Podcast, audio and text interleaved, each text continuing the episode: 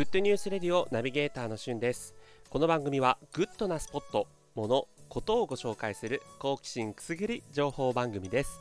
ジャンル問わず多岐にわたって私ナビゲーターしゅんが厳選した情報をご紹介します。本日あなたにご紹介するニュースはリモート版リアル脱出ゲームについてです。リアル脱出ゲーム皆さん聞いたことありますでしょうか？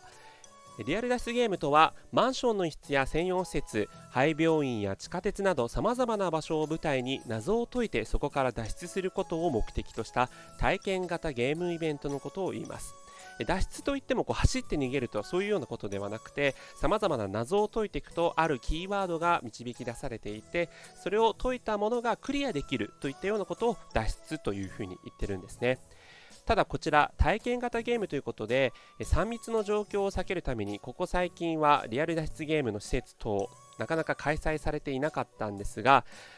リモート版リアル脱出ゲームというのが絶賛今開催されています。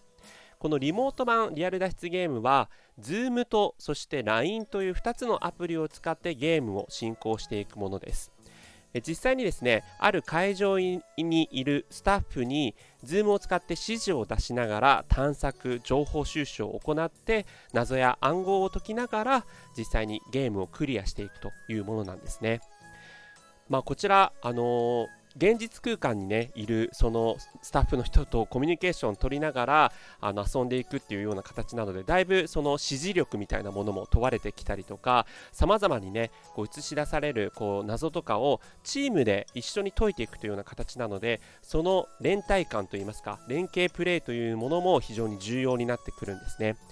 でこちら大体、えー、今リアル脱出ゲームのリモート版4つぐらい、えー、実施されているんですがどれも2時間前後のゲーム時間になっていてでずっとあのリアル脱出ゲームの謎解きするわけではなくて、えー、解説とかそういったねあのプロローグとかそういったものを含めての時間なんですけども大体チケットとしては、えー、グループで1万5000円ぐらいになっていて最大6人まで参加できますので4人よりは6人で参加した方が1人頭の参加費が安くなるというような仕組みになっています。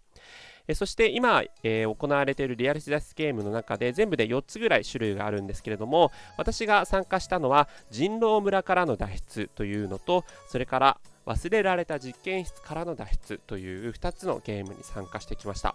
どちらも残念ながらですね制限時間内に謎を解くことができず失敗ということに終わってしまったんですけどもあと少しっていうね具合でクリアできるっていうこの没入感ね入り込んだ感じはですね本当にこうなかなかない経験で面白かったなというふうに思います。